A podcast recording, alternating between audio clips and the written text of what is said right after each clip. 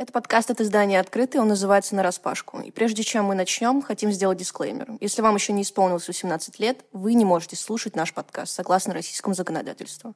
А если вам уже исполнилось 18 лет, слушайте нас, подписывайтесь на этот подкаст в Apple подкастах, Кастбоксе и других приложениях. Ставьте нам звездочки и оставляйте комментарии, чтобы другие люди могли нас найти.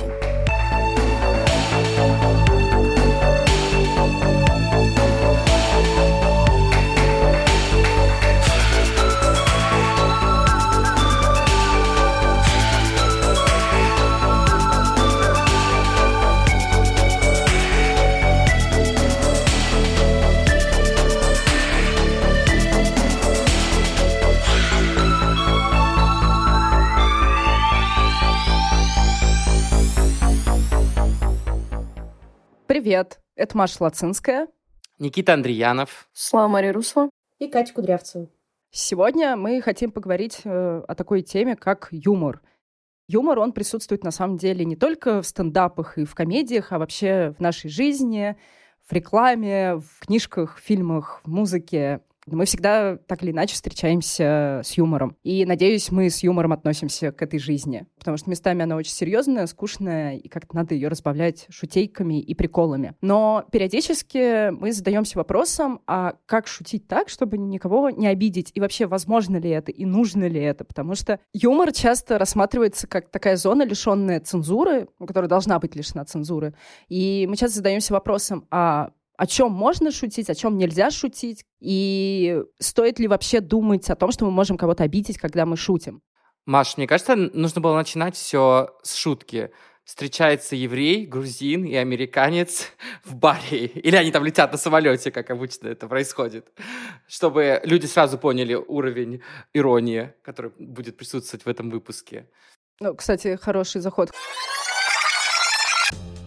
Заходят как-то в бар вегетарианка, феминистка, лесбиянка и полька. А бармен говорит, ну здравствуй, здравствуй, Маша Лацинская, как дела, дорогая? На самом деле, очень важная тема, и мне кажется, что юмор лично для меня всегда был способом справиться с этой реальностью и уйти от нее. Особенно, что касается моей гомосексуальной идентичности. Я всегда шучу очень много про свою гейскость, про свой манерный голос, про то, что я принцесска, и это на самом деле мой способ не сойти с ума и не видеть мир только через полотно мрака и ужаса и всего того, о чем пишут в медиазоне. Но медиазона, надо отдать должное, они тоже очень хорошо умеют шутить, и я знаю, что невозможно вытащить эту реальность без юмора даже в ситуации с какими-то репрессиями, потому что если ты просто тупо не будешь шутить и смеяться, ты, наверное, сойдешь с ума, вот, или просто сразу закопаешься. Поэтому я знаю, что у журналистов из таких сложных изданий все в порядке с самоиронией, и вообще в целом они хорошо умеют шутить, и я надеюсь когда-нибудь увидеть даже какой-нибудь стендап от Сергея Сергея Смирнова из «Медиазоны». Для меня юмор — это тоже такой очень э, удобный способ пошутить над всем тем, что мне кажется серьезным. Например, я, я вот за собой очень часто замечаю, что какие-то серьезные для себя темы я очень классно могу вышутить. Потом, правда, ничего не решится в этой серьезной теме, потому что все шуткуют. Но, типа, всем весело. Это для меня прям такой действительно дефлектинг, э, механизм, э, чтобы уйти от, не знаю, каких-то сильных эмоций, наверное. И еще юмор в творчестве, в контенте. Во всем этом, мне кажется, что это прям реально способ рассказать э, очень много разных историй, намного больше историй, чем можно рассказать там с помощью драматических или каких-либо других элементов. А, кстати, вот расскажите, откуда вы черпаете ваше вдохновение, где вы получаете вашу норму квир-юмора, очень интересно. Ну, слушай, я на самом Ты деле... в жизни. Да. Вот, я, я считаю, что большую часть юмора я получаю от Кати Кудрявцевой. Вот. И э, действительно, там, от своих подруг, от своих знакомых и друзей геев тоже. Я скорее люблю просто какие-нибудь видосы, сериальчики, какие-нибудь зарисовки. ЛГБТ-сообщество большое, и шуток у нас много. Наверное, я не очень люблю стендап-сцену и российскую, и не российскую. Я действительно смотрю только какие-то важные спешалы англоязычные. Я не понимаю, почему до сих пор с твоих уст, Маш, не прозвучал инстаграм-аккаунт Princess Dyke с мемами э, лесбийскими. Или там Best of Grinder, если вы хотите какого-то гейского контента, потому что я каждый раз хочу, отмечаю своих э, бойфрендов, бывших, будущих, настоящих э, друзей и такой, а, смотрите, это же мы!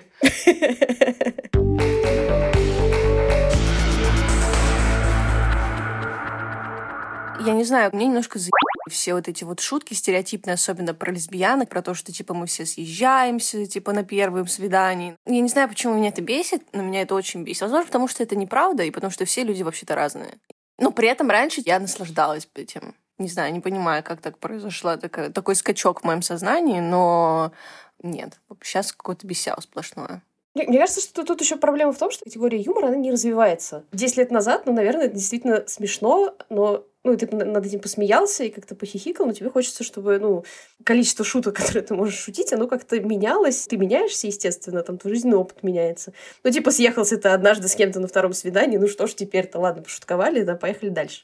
Но, как мы видим, в 2021 году эти шутки продолжаются. Хотя Делария впервые пошутила в 90-х, в 90-х казалось бы, ну просто реально прошло куча времени, типа все люди другие. Эта шутка старше, чем Слава. Вау, мне 22. Да, ну да, ну короче, я не знаю, типа год назад это было смешно, сейчас это уже не смешно. А что у тебя изменилось за этот год? Ну, типа, вероятно, у тебя что-то произошло в жизни, и твое восприятие вокруг юмора вот такого узконаправленного в нашей тематике изменилось. Я не знаю, я думаю, что я сильно очень изменилась за этот год, потому что это был, ну, это был пиздец, а не год какой-то в моей жизни. Со всех сторон был одновременно хорошим, одновременно плохим и все очень-очень-очень сильно поменялось, типа, начиная от каких-то базовых вещей, типа моего местоположения, заканчивая какими-то моими мыслями на какие-то счета. На самом деле, если мы говорим про ЛГБТ-юмор или вообще связанный с высмеиванием каких-то стереотипов, то я очень часто педалирую на это и смеюсь над этим. Я, например, начал замечать, что, оказываясь в компании с гетеросексуальными людьми, я первым же делом начинаю высмеивать свою какую-то гомосексуальность в таком ключе, которая поможет сразу отправить сигнал этим людям, что «Hey, перед тобой здесь яркая гомосексуальная персона и deal with this, и как-то расставить какую-то динамику, и в то же время забрать у них механизм подкалывания меня и обладать им самому. Я не знаю, вот у вас такое бывает, оказывается, допустим, в компании незнакомых гетеросексуальных людей начинаете педалировать на свою гомосексуальность через шутки, юмор, чтобы, не знаю, как-то расслабить атмосферу и расставить power dynamics. Я стараюсь особо не общаться с гетеролюдьми по, по возможности. Как ну, мы просто... помним из первого да. выпуска второго сезона.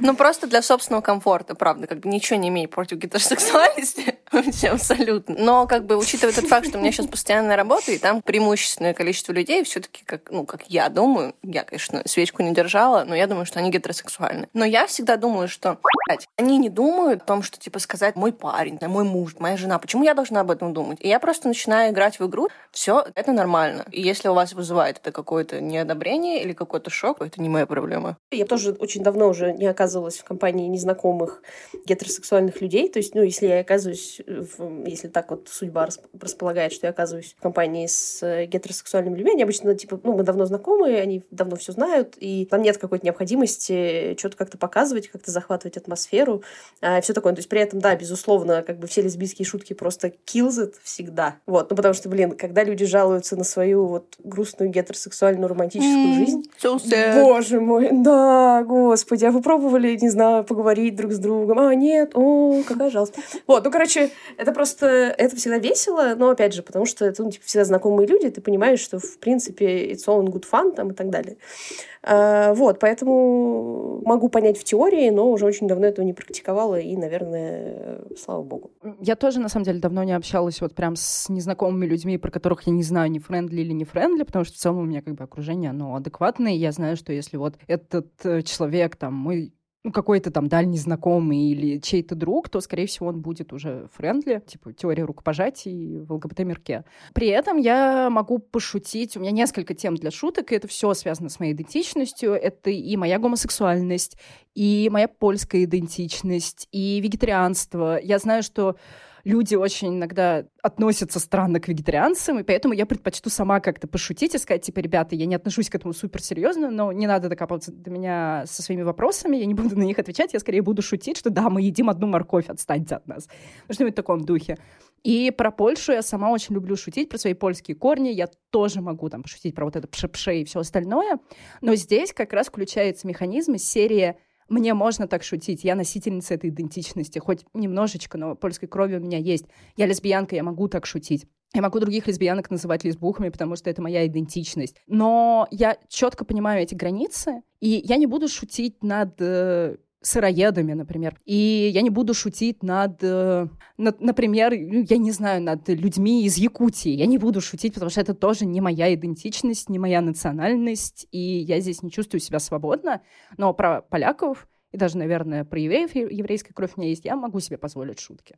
Что вы думаете о таком самоцензурировании? Я не понимаю, почему э, людям так хочется шутить о каком-то чужом опыте. И да, возможно, сейчас звучу как какой-то борец за справедливость и social justice warrior и все такое, но действительно, если ты гетеросексуальный белый чувак, то шути про свой опыт дейтинга, пошути про то, как тебе тяжело быть белым гетеросексуальным чуваком. Зачем тебе нужно заходить на другую территорию? Зачем тебе нужно шутить, обесценивать какой-то чужой опыт и говорить о том, что ты вообще совершенно не знаешь? Мне это не кажется смешным, и это, честно, как бы, когда какие-то оскорбления э, вывозятся за шутку, мне это просто непонятно. Угу. Согласна, да. Мое как бы, искреннее убеждение в том, что на самом деле шутить можно вообще про все, что угодно. Про любой стереотип, про абсолютно люб- любых людей в любом контексте, про них действительно можно шутить. Нужно просто понимать, за какой шуткой стоит какая-то большая систематическая нерешенная проблема, а за какой нет. Если ты даешь себе в этом отчет, то, в принципе, ты можешь э, и там осторожно шутить про то, что важно, и, в принципе, как бы гуляя рванина, шутить про то, что там, не знаю, э, сейчас уже имеет какой-то меньший, ну, менее болезненно в обществе э, существует. То есть, я так понимаю, хороший комик — это комик, у которого все в порядке с эмпатией и с головой в плане умения рефлексировать реальность, умения рефлексировать проблемные стороны общества, в котором ты живешь и о котором ты шутишь. Мне кажется, да. Я вчера читала статью на «Медузе» с продюсером каких-то стендапов и шутеек, к сожалению, не помню его имени. Он э, кавказец, и он говорит, что очень много как раз в стендапе российском кавказцев, и они стараются осторожно шутить на тему, собственно, кавказской идентичности, потому что за тобой стоит весь Кавказ. И они как бы ну, смотрят и наблюдают. И мне интересно тоже, ну что это за двойные стандарты? Типа про Кавказ вы будете аккуратно шутить, хотя это, ну, ваша идентичность, вы будете как-то идти от себя, но стараясь там не задеть. То есть мы все понимаем, что про чеченцев особо никто шутить сильно не будет. Это чревато потом извинениями на чеченском телевидении. Вот, а то и хуже что-нибудь. Но при этом они точно так же не могут себя вообразить на месте женщин, на месте феминисток, на месте ЛГБТ-персон. И для меня это большая как бы загадка, почему так. Или на месте, не знаю, людей из Азии. Потому что как бы многие кавказцы на российской сцене стендаперской, массовой, они считают, что нормально шутить там про казахов, бурятов и якутов. Но не дай бог кто-нибудь тронет кавказский регион. Но это же тоже, наверное, такая история, что откуда может прилететь, а откуда прилететь не может. Ну, типа, условно говоря, за шутки... Да, это тоже про власть, я думаю. Да, да, да, да. То есть, типа, ну, условно говоря, вот шутки про женщин, они, типа, социально приемлемые были много времени, и как бы... Типа, баба тебе не панет, а с Кавказа прилетит. Да, да, да, да, да. Тебе не прилетит. Как бы это, это прям нормальная тема, можно шутить.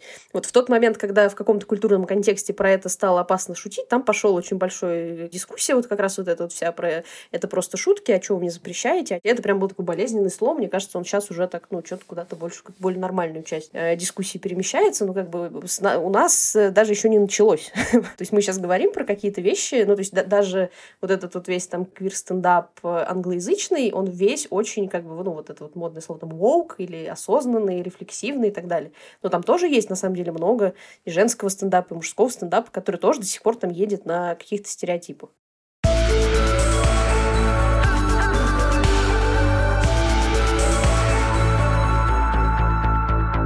Я на самом деле читала исследование про вот как раз э, такую категорию шуток. Да, да извините. вот. а, да, там суть исследования была в том, что мужчинам предложили там на выбор две шутки. Одна шутка была какая-то типа то ли гендерная, то ли с гомосексуальным подтекстом, а вторая шутка была там абсолютно нейтральная, просто какой-то там э, игра слов или что-то такое. И они должны были выбрать одну из двух шуток, а потом объяснить э, компьютеру, они не знали, что это компьютер, в общем, объяснить компьютеру, почему они это сделали, и получить одобрение или, э, ну, типа, да, клево, или фу, говно какое-то с другой стороны. И когда мужчины думали, что они говорят с женщиной, и вот эта вот женщина им говорила, что твоя сексистская шутка как бы фиговая, не надо так делать, они как бы дизрегардили это полностью. А когда они думали, что они шутят э, по отношению к мужику, и мужик говорил, что это, типа, классная шутка, они такие, типа, да, это классная шутка, а если мужик говорил, что это плохая шутка, то они говорили, да, действительно, плохая шутка, не буду так больше шутить. И вывод в исследовании был, в общем, не уверена, насколько это правильно, но, в общем, мысль сама по себе интересная, что в целом, ну, вот этот вот весь юмор используется мужчинами для того, чтобы находить других мужчин, ну, и как бы, чтобы впечатлять других самцов, простите. Короче, да, там история в том, что это вот реально такой типа мейл-бондинг, что за счет э, высмеивания вот этой вот потенциальной угрозы своему положению, будь то женщины, гомосексуалы, транс-люди и кто угодно, они подтверждают свою, как бы вот мы в группе против мамонта как бы отбиваемся.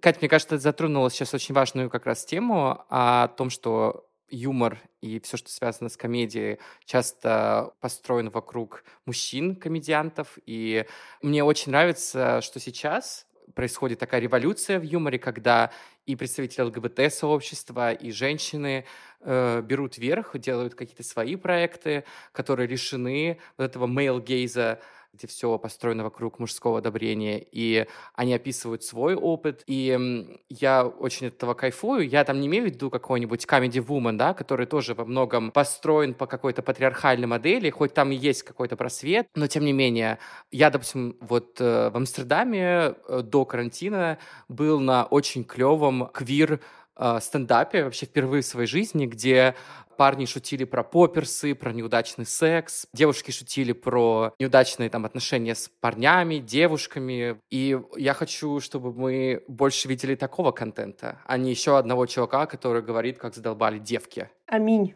Да. Это манифест. Но э, здесь начинается, естественно, как бы спор. Приходят вот эти вот белые цисгендерные гетеросексуальные обиженки и говорят, что, ай, вообще-то это цензура так говорить, мы можем шутить о чем угодно, юмор для всех, это общее место, мы можем шутить про любой опыт. И получается, что снова мы э, начинаем дискутировать, что можно, что нельзя, можем мы что-то запрещать, не можем мы что-то запрещать. Да, но при этом всегда, когда ты начинаешь шутить про белых гетеросексуальных цисгендерных обиженок, они почему-то первые говорят, что так нельзя делать. Что? Ну, это же всегда так.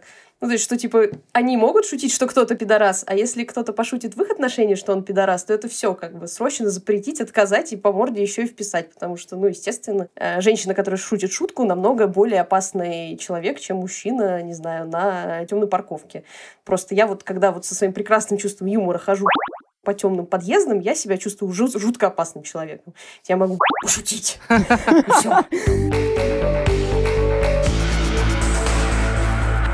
Очень не хватает какой-то хорошей лесбийской юмористической сцены в России, при том, что в Америке действительно очень много комедианток. И у Кати как раз э, есть потрясающий текст на сайте Бок о бок на тему американских комедианток, преимущественно американских, в том числе там, по-моему, есть Ханна Гэтсби, которая из Австралии. И это действительно очень талантливые женщины, которые шутят про свой опыт, и в то же время они очень сильно затрагивают какой-то социальный аспект. Например, Камерон Эспозито в rape jokes. И это очень важно. Это как раз переворачивает э, очень сильно правила игры в юморе и делает его социально и политически значимым. Потому что, на мой взгляд, одна из целей юмора как раз э, показывать проблемы общества, не просто шутить про жопу и туалет, как часто это делают почему-то российские стендаперы, мужчины. У меня, кстати, есть вопрос, почему у них такая большая анальная фиксация. Серьезно, ребята. И вы после этого говорите, что вы гетеро. Ну, come on. Просто попробуйте. Просто попробуйте. Да, зачем шутить, если можно попробовать? Я хочу социальный юмор, потому что я считаю, что любую проблему можно действительно смешно обсудить, и чтобы человек ушел с твоего стендапа или посмотрел твой ролик и действительно задумался, почему так происходит. Ну, тут есть просто еще момент в том, что, ну, типа, стендап — это один из таких самых простых форматов, когда один человек стоит на сцене, и все его слушают. Есть, там, лекции, мастер-классы и вот это вот все, но это уже как совершенно другая, там, академически образовательная история. А стендап — это все равно развлечение. И ты по определению можешь собрать куда большую аудиторию на развлечение, чем на лекцию про, там, гендерное неравенство, условно говоря. И, и как раз поэтому вот, ну, в этот этот формат э, и начали попадать вот эти все важные темы, потому что иначе непонятно, как еще. Ну, потому что, там, не знаю, снять сериал, фильм — это очень сложный продакшн, очень много денег, очень долго. А, в принципе, стендап, он в этом плане проще. И в тот момент, когда еще Netflix начал это все снимать на видео э, и распространять по сотне стран, как бы стало прям совсем хорошо. Я недавно пересматривала все намедни Леонида Парфенова. Хэштег not sponsored. И каждый год он отмечал каких-то известных комедиантов, какие-то вот э, известные шоу, дуэты, которые занимались вот как раз комедийной вот историей. В том числе в 90-х это были там и шоу «Маски», которые действительно э, внесли большой очень вклад в развитие общественной мысли, потому что через юмор действительно э, люди рефлексировали то, что происходит вокруг них, что меняется мир, меняется страна, меняется вообще идеология. И власти очень интересно, чтобы юмор был таким, какой они хотят, чтобы он был. И поэтому очень важно отнимать эти вот рычаги влияния и делать юмор уместным, понятным и нашим тоже. Но я вот, кстати, мы не поговорили совсем про дрэк, ну, хотя я знаю, почему, потому что вы не любите дрэк-культуру, видимо. Я буду... Я буду... Я буду толкать... Э, Никита просто в каждый выпуск пытается Я буду толкать эту адженду. Надеется, что кто-то поддержит Я буду толкать видимо. эту адженду, чего бы мне это не стоило. Потому что, на самом деле, дрэк — это один из ранних способов шутить э, на гейском, о гейском и геям. Есть целая подкатегория drag queens, которая называется comedy queens, которые как раз типа путешествуют, гастролируют по всему миру, делают стендап, рассказывают шутки. И я в России пару раз пытался окунуться в этот омут. Э, был каждый раз разочарование, но я верю, что в нашей стране скоро тоже появится, помимо хороших стендап-комиков, которые уже начали появляться. Клевые дрэк э, комедийные королевы, которые будут э, рассказывать и шутить, э, и, в общем, радовать нас всех. Ну вот у меня есть э, как раз что сказать на тему дрэга в России. Дрэг-квин, которые шутят э, в барах и в клубах. Я была там, наверное, лет семь назад в одном баре в Москве, и там было дрэг-шоу в начале, и это были отвратительные шутки, ужасные, да, построенные да. целиком на унижении публики, не смешном унижении, вообще ни разу.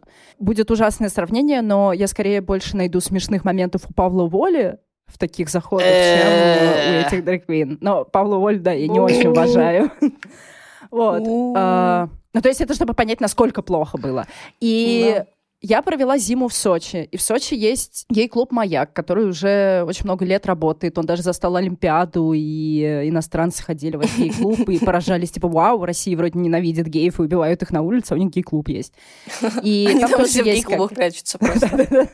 Вот, я в домике. И там э, тоже есть как бы своя дива, ведущая, ее зовут Веранда, образ у нее целиком как у Верки Сердючки. Nice. И это было настолько не смешно, настолько стрёмно, настолько плохо. Там просто раскатали и унизили всю вообще публику.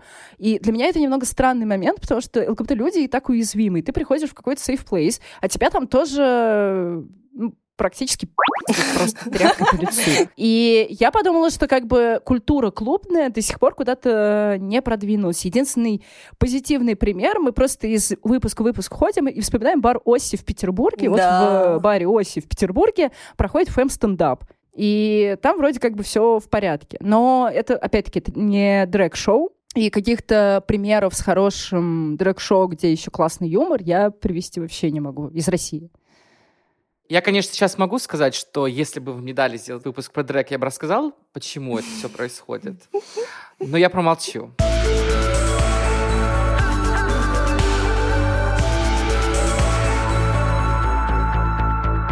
Но э, у меня такой еще к вам вопрос. Все-таки мы живем, развиваемся, я надеюсь. вот, движемся куда-то. Говори за себя.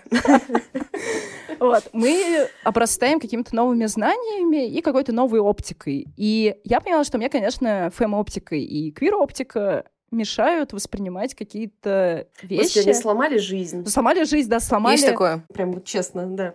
Скажу ужасно банальную вещь, можете тоже там ругаться. Я люблю сериал «Друзья», честно. Я тоже. Я росла с ним, я смотрела кучу серий. Has someone told you that was gonna be this way?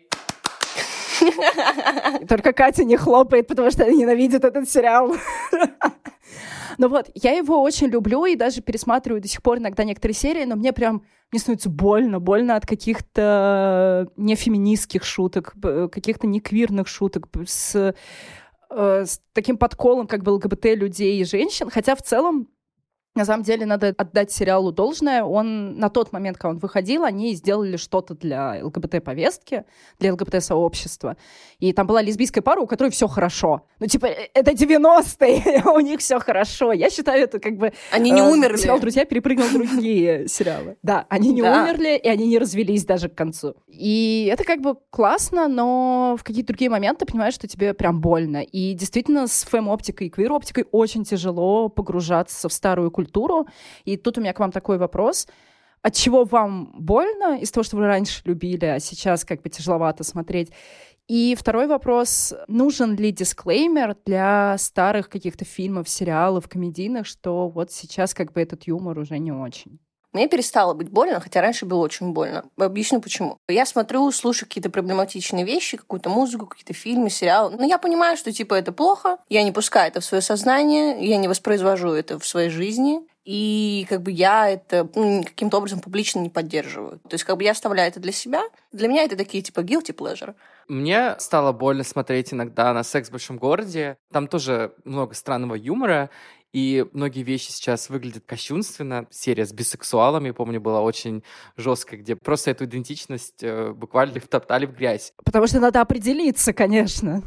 Там весь юмор был просто буквально outdated. Но я считаю, что дисклеймеры как-то прям очень жестко звучит. Ты думаешь, что просто если ты обладаешь этой фемоптикой, ты или там квир-оптикой, ты автоматически начинаешь понимать, что это просто естественная эволюция. И это воспринимать надо как просто как памятники истории, я согласна с Никитой. Мне кажется, что вот эта вся ревизионистская история про давайте э, стряхнем пыль, сделаем из этого что-то современное и прикольное, она э, ведет ну, в никуда в конечном итоге. Надо просто больше снимать, делать, производить классного, современного, того, что сейчас там смешно и воспринимается не больно, и, там, с фем, с разной степени развитости. Вот, а все, все остальное действительно оставить как есть. Ну да, это как, знаете, типа, мы же не можем удалить свои старые фотографии, где нам 14 лет. Типа, ну понятно, что очень хочется, что типа ты вот смотришь и думаешь, неужели это я? Но потом ты открываешь свой инстаграм, видишь свою последнюю фотку, думаешь, ну какая это? Как хорошо, что все прошло.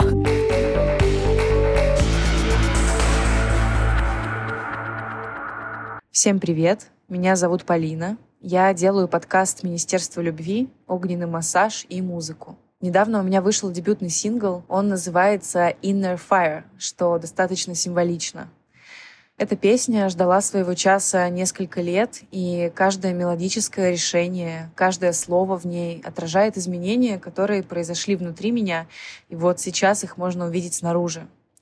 Я пою об уязвимости и свободе, потому что на своем опыте знаю, сколько смелости требует такой путь, и хочу поддержать всех, кто только в начале. в некоторых случаях это про готовность остаться ни с чем, но оно того стоит. В конце трека звучит смех моего маленького сына, как напоминание о том, что все в этом мире имеет бесконечную природу, начало и конец, и что за смертью пусть настоящей или метафорической, всегда идет новая жизнь.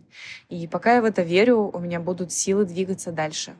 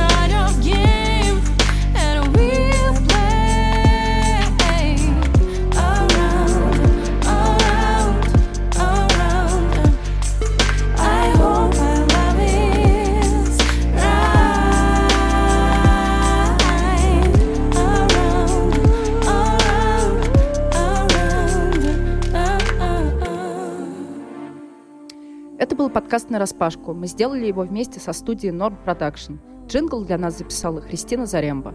Слушайте нас в Apple подкастах, Google подкастах, Castbox е, Overcast е, Яндекс.Музыке и других сервисах и приложениях. Подписывайтесь на соцсети издания «Открытые».